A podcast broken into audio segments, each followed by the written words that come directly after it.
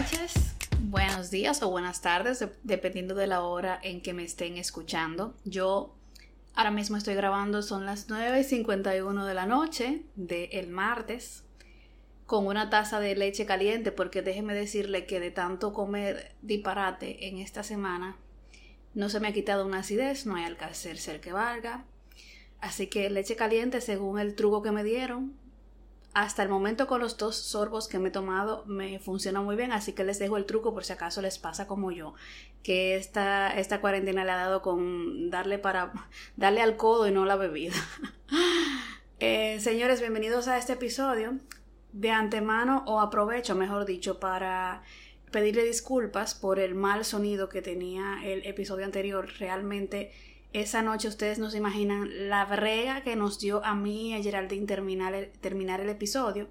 Yo estoy utilizando Zoom y al parecer no sé si es que está muy cargado o que el internet no estaba funcionando, pero en la parte de mi interacción fue horrible y eso que yo tengo un micrófono que es con el que estoy grabando ahora y no es que suena como la maravilla del mundo, pero ha funcionado bien, pero esa noche me jodió. Así que les pido disculpas y espero que por lo menos el mensaje haya llegado y les haya servido de mucho, a las madres sobre todo. Esta noche estoy sola. Quise hacer un, un podcast un poquito más breve para dar un intervalo, ¿verdad? y además porque estoy coordinando el calendario para las próximas invitaciones y viendo si es si voy a continuar con el utilizando la plataforma Zoom o voy a utilizar otras, porque como les dije al inicio, estoy buscando plataformas que me permitan interactuar con invitados que no sean de costos, porque ahora mismo el podcast no me genera dinero y tengo que reducir gastos.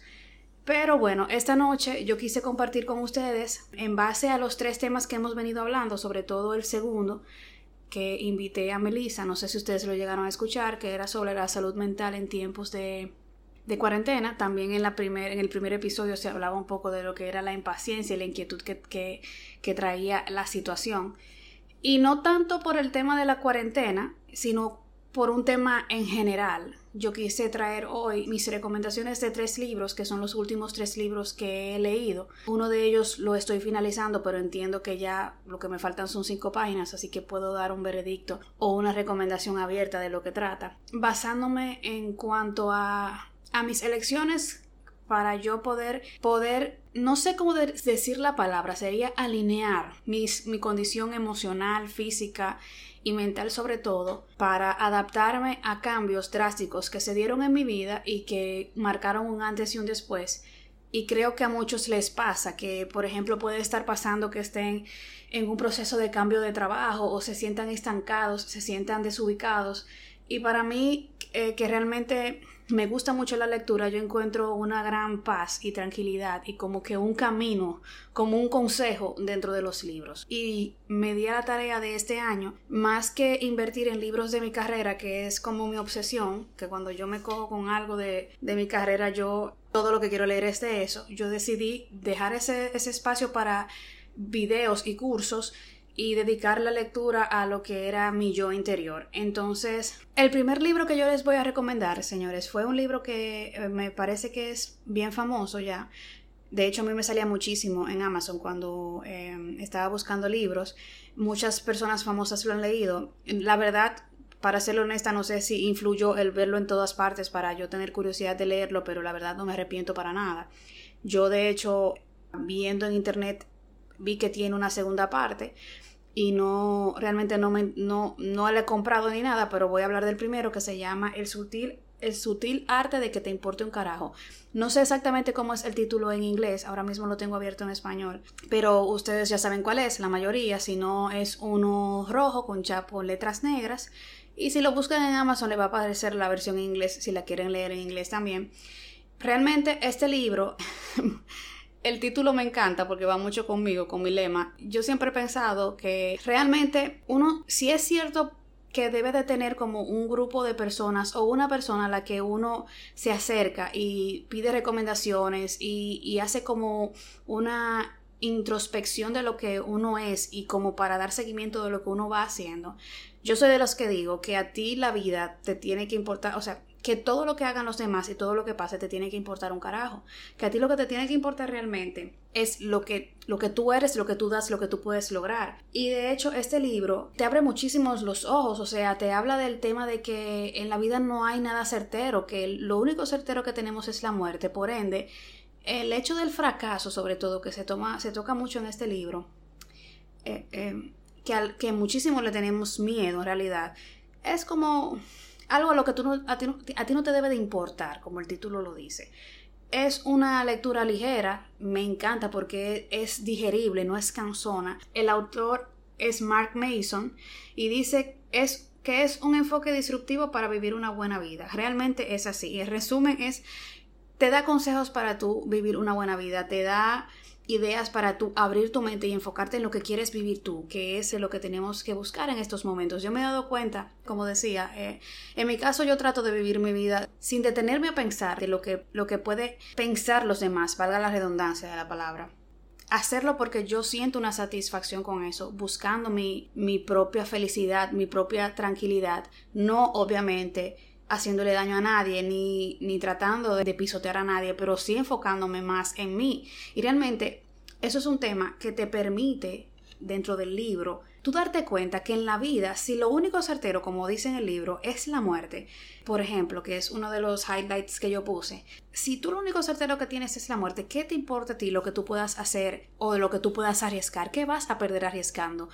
O qué vas a perder si no te arriesgas. Entonces, eso es un libro que ustedes deben de poner en pendiente. Como dije, es bien ligero, es muy bueno. Yo, de hecho, me lo podría leer nuevamente. También, como que el libro te deja como un metamensaje, porque al final te dice que no es el tema de la individualidad y del egoísmo, sino de trabajar para ti, para tú poder ser un ente productivo y sumarte a algo mayor, sin el miedo que te provoca. Es eso en realidad lo que cierra el libro, o sea, abrirte a la oportunidad y dejar del miedo, soltar. De verdad, se los recomiendo muchísimo fue el primer libro que me, leí, creo que lo leí en tres días, que era, y la verdad, si están pasando por un mal momento y quieren leer algo ligero, pero que les deje un buen mensaje, este es uno de, mi, los mejores que tengo para, para leer, o para recomendar en este caso. El segundo es un libro un poco más específico. Yo no sé si ustedes son de meditar, yo, aunque me crié en colegios religiosos, desde ya grande decidí no ser religiosa. Yo soy creyente. Creo mucho en Dios y creo mucho en la conexión con Dios, pero también creo que la conexión que yo puedo tener con Dios la puedo tener mediante la meditación. Ojo, yo no medito todos los días, pero sí durante mi periodo que quienes escucharon el episodio número 2 saben que yo hablé de que pasé por un proceso de, de, depresión de un periodo muy corto, que fueron tres meses que gracias a Dios no me ha pasado nuevamente, pero sí como que siento en el interior que me cambió bastante.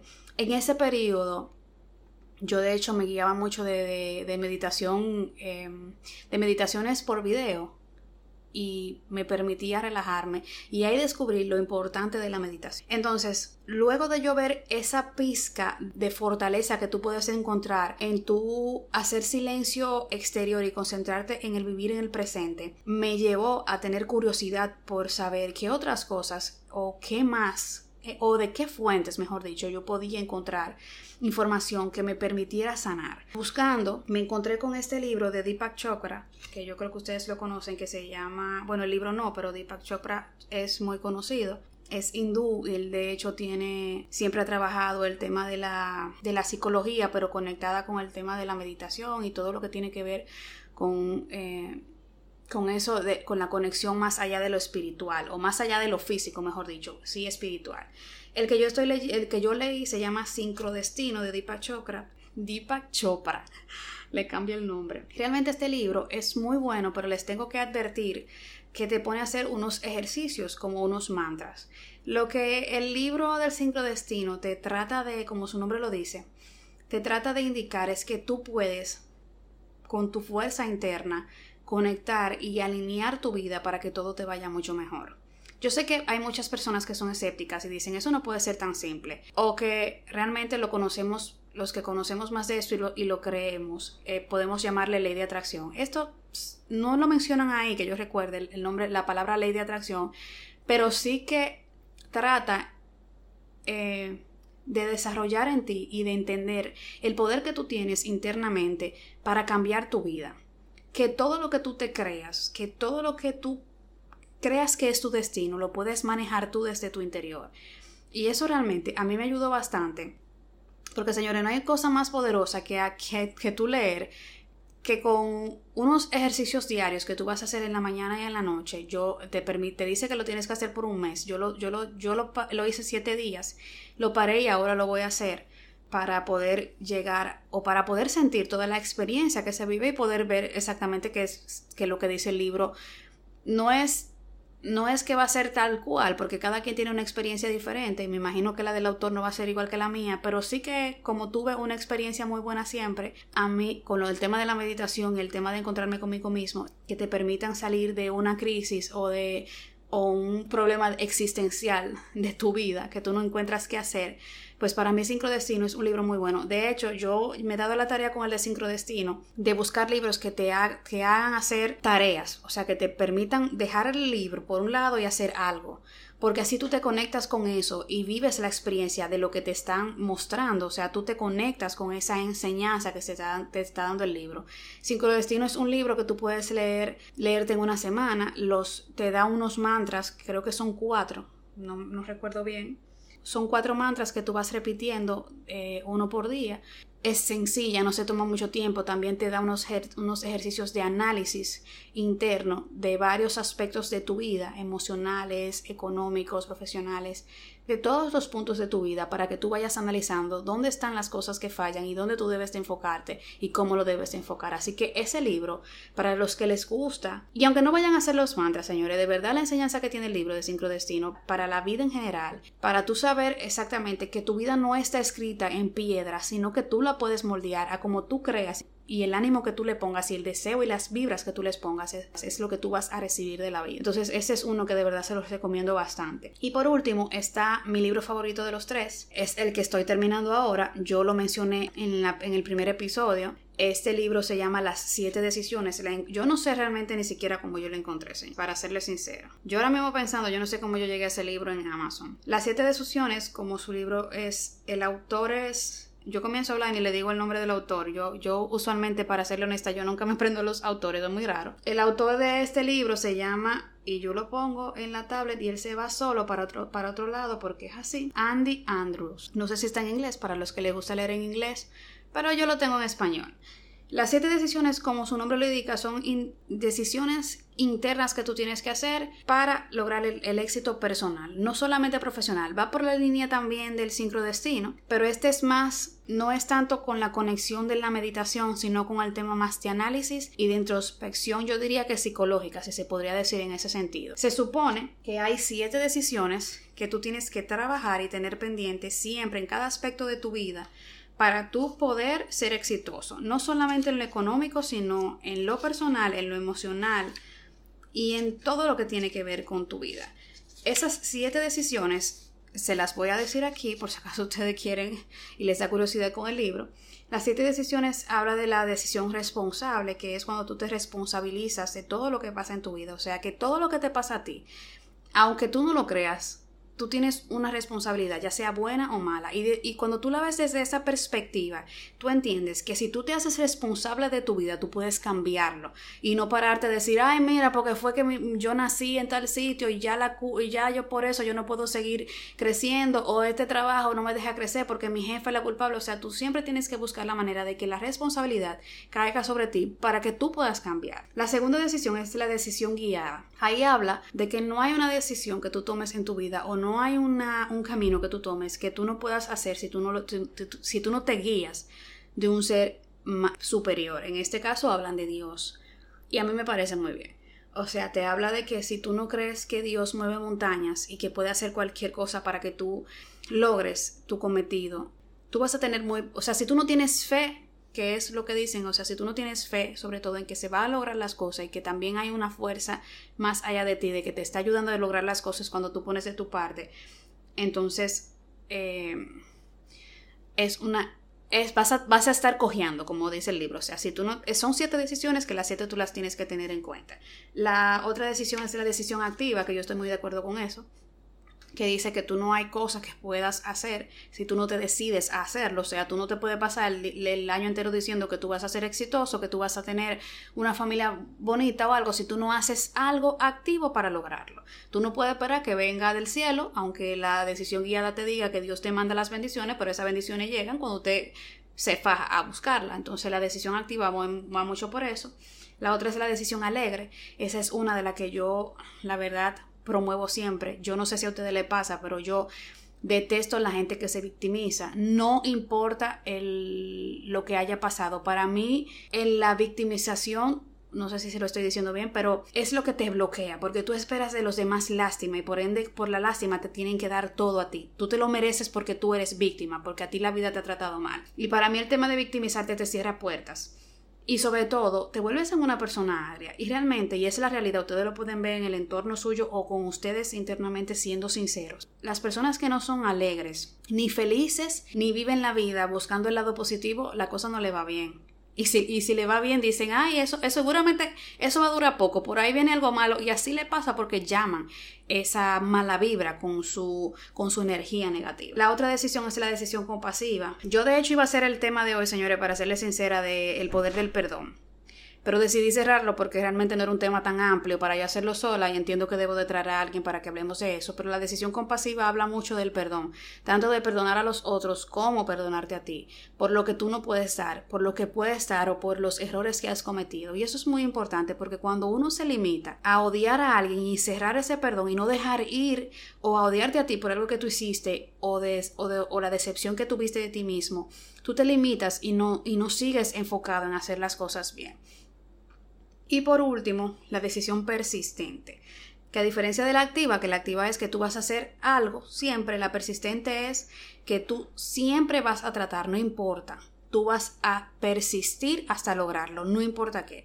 De hecho, esa última decisión dice que es la más importante porque independientemente de las otras seis, si tú no, si tú no persistes hasta el final, hasta lograrlo, tú no vas a llegar a nada. De hecho, te dice que no hay otra opción, que persistir es hasta que lo logres, no es hasta que hiciste el mayor esfuerzo, no es hasta que lo logres. Por ende, para tú poder llegar a las siete decisiones, tú tienes que tener un corazón que persiste siempre, por encima de las cosas y buscar siempre eh, la manera de tú lograr tu objetivo. Quizás lo que se alargue es el tiempo, quizás no lo vas a lograr en tres meses como querías, pero tener siempre el enfoque en que tú lo puedes lograr. A mí me gusta mucho ese libro porque él habla, pone también anécdotas y pone comparaciones o, o, no comparaciones, pone historias reales de personajes importantes que han logrado cosas en base a cada a cada decisión. También me gusta, porque como le dije con el tema del ciclo destino, este libro, en cada uno de los de las decisiones que se, separan por capítulos te pone, te pone a hacer ejercicios. De hecho, te dice que tú al principio tienes que abrir un tipo de diario. Yo de hecho, yo de hecho tengo un cuadernillo que es donde yo voy apuntando todo. Y en cada una de las decisiones, señores, te pone a hacer unas tareas, te pone a analizar. Por ejemplo, en el tema de perdón te dice Anota a tres personas que tú entiendas que debes de perdonar, luego anota por qué la podrías perdonar, luego anota en qué te afecta eso. O sea, son, son ejercicios en cada cosa que te permite entender más allá de la teoría lo que es la lógica de las decisiones que te pone el, autor. Por ende, para mí es muy importante y, ha sido un, eh, ¿cómo, ¿cómo, lo diría? Sería como una luz para mí, para poder entender el concepto real del poder que yo puedo tener si cambio mi percepción desde la mente y desde adentro, desde el corazón, desde la fuerza. Por eso para mí este ha sido, este es hasta el momento que me faltan cinco páginas, un buen libro que voy a tener guardado para cuando lo necesite porque sé que eh, somos humanos y en algún momento nos sentimos en baja, la vida realmente no siempre pasa como uno quisiera y a veces a uno se le olvida eh, esa fuerza interna del tú puedes, tú puedes lograrlo que siempre tenemos que tener en la mente. Pero a mí me gusta el englobe de estos tres libros, porque al final para mí el tema de tú puedes sin decir nada más se queda en algo como al aire, sí, muy fácil decir que tú puedes, pero ¿cómo puedo hacerlo? Entonces en estos libros tú puedes encontrar ese camino real para lograr las cosas y buscar la manera sencilla de irte, de irte tú desarrollando a ese cambio que tú quieres internamente y que se refleja en tu exterior. No es tan fácil como leer un libro y yo decirle que mañana yo voy a ser la persona más exitosa, pero ciertamente la sensación que yo tenía cuando comencé a buscar ese tipo de libros de ansiedad, de, de sentirme desolada, de sentirme que no tenía camino en un futuro, que no podía, si las cosas no se daban como yo las tenía planeada, iba a causar un hecatombe en mi vida. Ahora mismo no la siento, porque he encontrado en cada una de esas palabras, de esos libros, como un camino o por lo menos un refugio cuando yo me siento mal de encontrar y ver que sí hay una manera de hacerlo. Porque realmente, señores, por más que uno no quiera verlo, tu vida va a hacer lo que tú quieres si tú te animas a hacer lo que tú quieres. Si tú te decides sentar mirando para arriba y decir que tú eres un desastre, tú lo serás porque tú te rendiste de ti, o sea, tú te rendiste. Y para mí lo más importante de todo es uno no rendirse. Por eso, si ustedes no son de leer, busquen la manera, las fuentes, que ustedes entiendan, si, si es la iglesia, si son videos, si son historias, si, si es un personaje importante o famoso que los guíe y que le hagan sentir esa llama que no les permitan a ustedes rendirse, sobre ustedes, de luchar por ustedes, porque al final no hay mayor satisfacción en la vida que tú saber que al final de la de los años, tú mires para atrás y te des cuenta que a pesar de que no, no te fue como tú quisiste o tú te lo imaginaste, al final tú sí lograste cosas porque tú luchaste por ti. Entonces, nada, señores, yo espero que estas tres recomendaciones les sirva de mucho. Si ustedes tienen algún libro que me puedan recomendar también, pues eh, a él los, lo, puedo, lo puedo tener. Tengo otro libro, pero no, no lo recomendé porque no lo he leído completamente, lo tengo muy nuevo, la verdad, que se llama Muchas vidas, muchos maestros, que también me recomendaron. El, el, el, autor ni me lo pregunte, porque como no tengo el libro en la mano, ni sé, de lo que, ni sé cómo se llama. Pero si alguien lo ha leído, sabe de lo que trata. Cuando lo termine de leer, pues ya le diré, pero va también por ese way, pero más, a más en un por lo que he leído del libro es más una anécdota, es más como una, no sé si llamarlo novela, pero no es un libro de, de, superación como este, sino que va en, en, tema de una historia enfocado y te permite también ver que tú... Em, que tu vida de la actual tiene como muchos arraigos de vidas anteriores. Es un tema más profundo, la verdad. Así que eh, ese libro no, no sé si, si cabe dentro de esto, pero quédense con la enseñanza de que si en estos momentos ustedes necesitan tener un impulso o algo que los haga ver un futuro mejor, lo mejor es buscar la manera de que ustedes se impulsen desde adentro. Para mí lo hacen estos libros y como, como dije, si no, no, no son de leer y son de escuchar podcasts, pues busquen podcasts que los hagan eh, sentir ese impulso y esa llama, pero por favor, por el amor de Dios, nunca se dejen caer y nunca se conviertan en una persona triste. Que en todo eso, el que va a perder o la que va a perder eres tú mismo, porque te estás perdiendo a ti. Así que nada, señores, este es el final de este episodio. La semana que viene yo espero tener invitada, porque creo que es más entretenido para ustedes. Al final espero que les guste, que estén pasando muy bien su cuarentena. Yo no he podido descansar, no he podido. Así que descansen por mí y sigan disfrutando de mis episodios. Me pueden seguir en Instagram en Limón y Sal Podcast y pues por ahí me pueden sugerir algún tema que quieran o cualquier crítica que tengan. Así que muchísimas gracias y feliz resto del día, de la noche, de la mañana y de la hora que lo estén escuchando. Hasta luego.